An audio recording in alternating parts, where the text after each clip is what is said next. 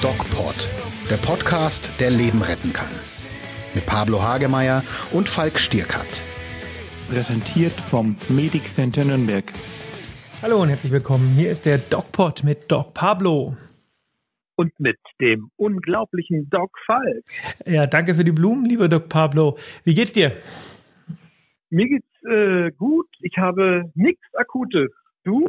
Nein, ich habe auch nichts Akutes, aber natürlich beschäftigt mich wie immer die aktuelle Situation, die aktuelle Lage, die aktuelle ja, Corona-Lage. Wie ist es bei euch? Erzähl mal, vielleicht ein bisschen aus dem Nähkästchen plaudern.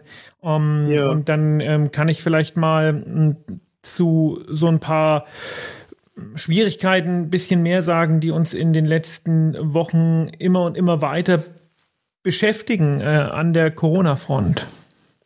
Wir hatten heute wieder ähm, in der Klinik zum ersten Mal wieder Gruppentherapie. Also mehrere Leute, du kennst das ja, die ja. zusammensitzen und trommeln. Das kennst du, Falk.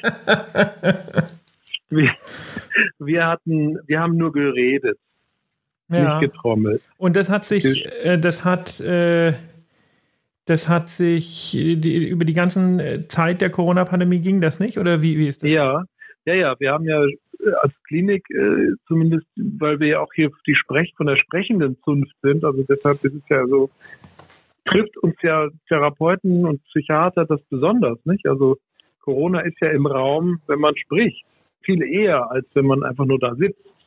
Naja, gut, also ähm, ist es schon so, dass uns äh, praktisch tätige Ärzte, ich nicht sagen richtige Ärzte, das nicht auch nicht, nicht schon auch ähm, sehr trifft, äh, auch in ja. Betracht des äh, immer höher werdenden Infektionsrisikos wieder. Ne? Wir wollen ja auch nicht erkranken. Ja. Naja, aber wir haben jetzt halt mal uns seit dem, man müsste mal vorstellen, äh, Gruppentherapie ist ja etwas, was einmal die Woche stattfindet und wir haben uns seit März nicht mehr gesehen. Was hat es denn für Auswirkungen auf die ähm, psychiatrisch Erkrankten? Das ist ja immer wieder was, was in den Raum gestellt wird, dass sich durch die Maßnahmen die Suizide in einem Maße erhöhen, wie die Sterblichkeit an Corona praktisch das gar nicht hergibt. Das heißt, es sterben angeblich viel mehr Leute daran, dass sie sich selbst umbringen oder dass irgendwelche anderen Erkrankungen nicht therapiert werden als an Corona selbst. Hast du diese Erfahrung auch gemacht? Ich habe keine Zahlen. Ähm, aber was die ähm, Sterblichkeit betrifft äh, in Corona-Zeiten, äh, ähm, also ich weiß es nicht. Also die, die Übersterblichkeit durch das Virus, klar, aber was, ob das jetzt in der psychiatrischen ja, glaub, weiß ich nicht. Ich ja, welche Erfahrungen hast du gemacht? Verschlimmern sich die Krankheitsbilder? Das ist ja die Frage. Also persönlich habe ich jetzt keine Erfahrung, dass sich jetzt die, die Krankheitsbilder verschlimmern was ich merke, ist, dass ähm, das Leiden sich so ein bisschen verschiebt. Also diejenigen, die sich eh schon schwer getan haben, äh, die tun sich jetzt nochmal ein bisschen schwerer. Ähm, äh, die Ängste werden deutlicher, äh, stärker. Ähm, also es verschärft sich vielleicht so ein bisschen oder verschiebt sich, aber es gibt auch wahnsinnig viele Vorteile für diejenigen, die äh, eh sozialphobisch sind, ja, oder die eh eine Kontaminationsangst haben. Also für die ändert sich eigentlich nicht viel. Okay, also würdest du es jetzt nicht unterschreiben, dass du sagst, okay, die psychiatrischen Erkrankungen werden durch die Isolation durch Corona einfach schlimmer? Also was, ja, man wird es erst rauskriegen später, aber ich glaube, es diejenigen. Du, äh, du weißt mir aus. Deine persönliche Meinung interessiert mich. Ich kann es nicht sagen. Also die, die bedürftig sind, die, äh, die kriegen sicherlich, äh, die, das, das ist zum Nachteil für die. Also die jetzt einmal die Woche einen persönlichen Termin wollen bei ihrem Doktor. Ja gut, da wie lange machst du schon der, wieder persönliche der, Termine? Seit ungefähr, was haben wir jetzt, seit um, Juli oder so. Seit Juli gibt's wieder, Juni, Juli, so Übergang, gibt's wieder sporadisch persönliche Termine in der Klinik. Also die Klinik ist viel, viel strenger ähm, in der Praxis habe ich schon viel früher angefangen, also Termine persönliche zu machen. Das war mit Maske ging das. Das haben auch viele verlangt. Das war irgendwie schwierig, äh, das, das denen auszureden. Na, und da würde mich jetzt aber interessieren, wenn die Klinik so streng ist, wieso ähm, wird denn in einer Zeit, wo die Zahlen wieder ansteigen, wo wir äh, beobachten, dass die Länder um uns herum tatsächlich mit einer zweiten Welle kämpfen, warum wird in so einer Zeit die Gruppentherapie jetzt plötzlich wieder erlaubt? Das ist mir nicht so klar. Ja, ähm, ich glaube, es ist so eine Sehnsucht nach Gruppentherapie, dass man wieder so ein bisschen Alltag hat. Äh, die Therapie musst du dir vorstellen, fand in einem, im, im, sozusagen im, ja, auf dem Flur statt. Also wir haben einen Bereich in der Klinik, das ist ein erweiterter Aufenthaltsraum, wenn man so will, aber es ist eigentlich der Eingangsbereich. Und wir saßen dann da zu sechs mit, ich glaube, drei Meter, zweieinhalb Meter Abstand. Also war schon sehr, sehr merkwürdig, aber ging irgendwie. Also es war jetzt keine Gruppentherapie, wie du sie gemacht hast, trommelnd. du musst immer wieder drauf rumreiten. Ja, das ist so schön.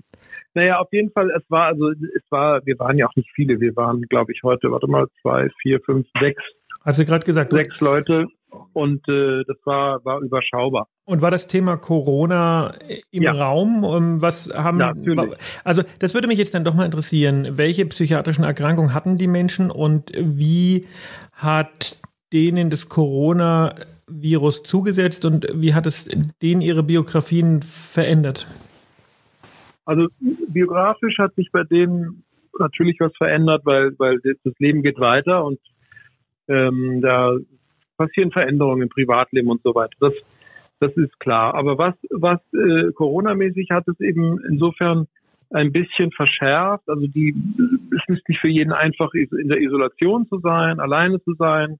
Das war schon schwieriger. Aber ähm, einige haben jetzt echt gemerkt, wie, wie sich eine Panikattacke anfühlt oder so. Ja. Warum jetzt? Sie vorher noch Angst nicht vor hatten. Corona oder?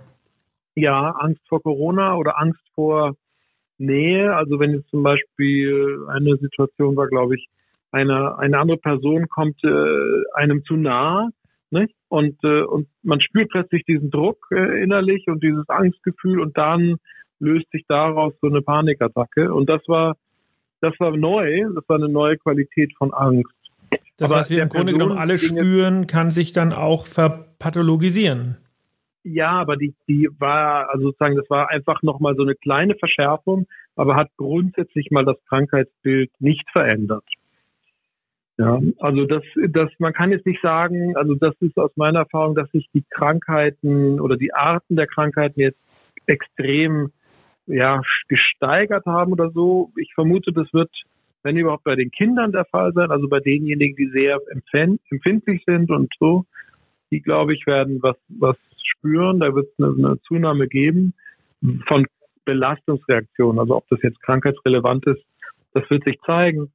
Aber ähm, zumindest von der Belastungsreaktion. Und die Erwachsenen, bei denen verschärft sich so ein bisschen, aber nicht jetzt so, so, so extrem, dass, dass es ich weiß nicht, wie es im Herbst sein und im Winter jetzt sein wird. Also da glaube ich. Winterdepressionen und solche Geschichten, ne? Ja, aber auch nochmal ein Schicksalsschlag obendrauf. Nicht? Also zwei, drei Probleme kann man, glaube ich, gut tragen, aber das wäre auch eine normale Reaktion für psychisch Gesunde, wenn dann der Job oder die Firma oder der eigene Betrieb pleite macht ja, also ich, denke auch da, viele reaktive oder? Depressionen wird man sehen. Ne? Die Menschen, die genau. gar keine Depressionen per se haben, aber der Unterschied äh, zwischen reaktiver Depression und primärer Depression ist ja der, dass die primäre Depression aus dem Nichts heraus entsteht, ohne dass es einen Trigger oder Anlasspunkt dafür gibt. Und die reaktive Depression ist ein pathologisch überschießendes reaktives Verhalten auf einen negativen äh, Stimulus, wenn ich das richtig verstanden habe.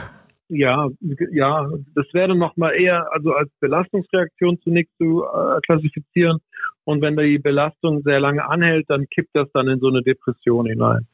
Ähm, und das ist noch, das ist noch, ich sag mal, muss gar nicht krankheitsrelevant sein, weil wir normal immer auf Belastungen reagieren und das Stichwort Resilienz, ne, also die Fähigkeit, Belastungen auszuhalten und zurück zu äh, die Verformung quasi der Seele oder der Psyche wieder abzufedern und sich zurück in den ursprünglichen Zustand zu äh, zurückzuschwingen.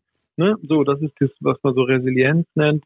Die, die ist ja bei den meisten eigentlich erhalten, aber es gibt dann immer wieder ein paar, die diese Belastung dann doch nicht aushalten und die kippen dann so in so was Depressives rein. Dann muss man muss man schauen, ob das nicht auch mit der Zeit wieder weggeht, ohne ohne dass es eine schwere Depression wird. Aber ähm, ja, das ist, glaube ich, was uns, was wir fürchten müssen. Ähm, auch die Zunahme vielleicht von Alkohol oder von Konsum.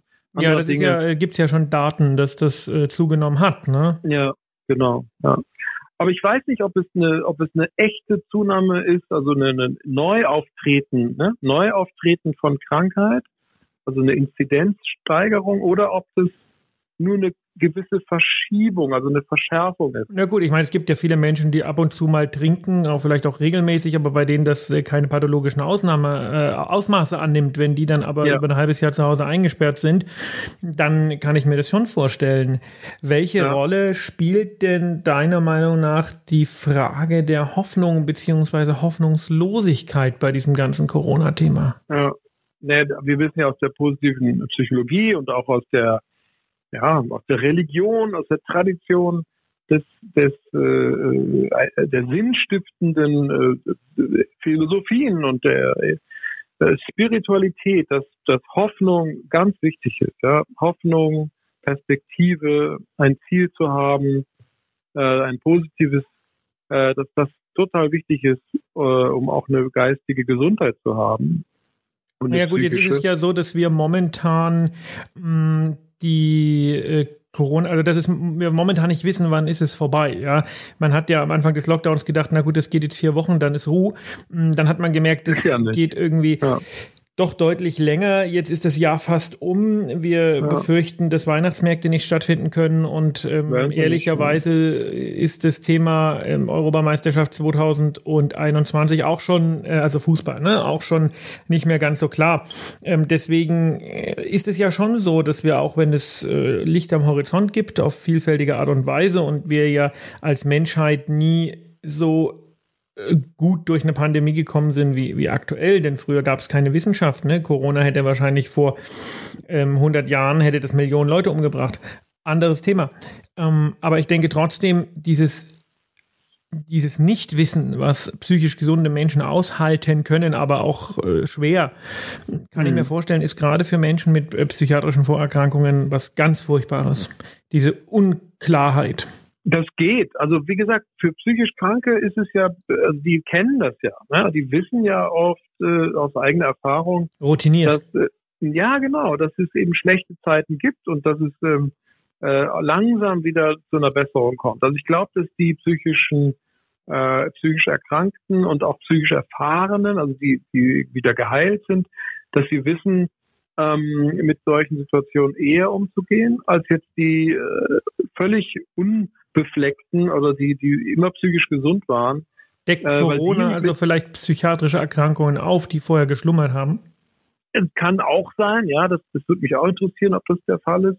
Aber ich glaube eher, dass die psychisch äh, Gesunden, die also äh, immer ganz gut so klar kamen, jetzt eher verwirrt sind, ja, und eher dann auffällig werden. Stichwort äh, Schwurbler und so. die und sind aber nicht psychisch gesund dass die, ja, dass die dann krank werden. Also das heißt, dass der psychisch Gesunde, der immer stabil war und nie psychisch auffällig war, dass die aufgrund von einer extremen Veränderung der, der, der, des Umfeldes und der Hoffnung, also wenn wir über Hoffnung sprechen, die, die Hoffnungslosigkeit plötzlich so greifbar wird, dass die dann in so, einen, in so eine Art Parallel äh, Zustand kommen, um überhaupt die, die Realität äh, zu bewältigen und, und bekämpfen letztlich die Realität, statt sie zu akzeptieren. Also ähm, ich glaube, Hoffnung ist auch ein Weg zu akzeptieren, dass es jetzt blöd ist und dass es danach wieder äh, besser wird. Das ist ein wunderschönes Schlusswort. Mit diesem ja, Satz entlasse ich dich dann mal in die Woche und freue mich darauf, dich nächste Woche wiederzuhören, lieber Pablo. Sehr gerne. Bleibt alle gesund. Und wie immer, Geht achtsam mit euch um. Dieser DocPod wurde gesponsert vom Medic Center Nürnberg. Ihr Partner in Gesundheitsfragen und rund um die Grippeimpfung.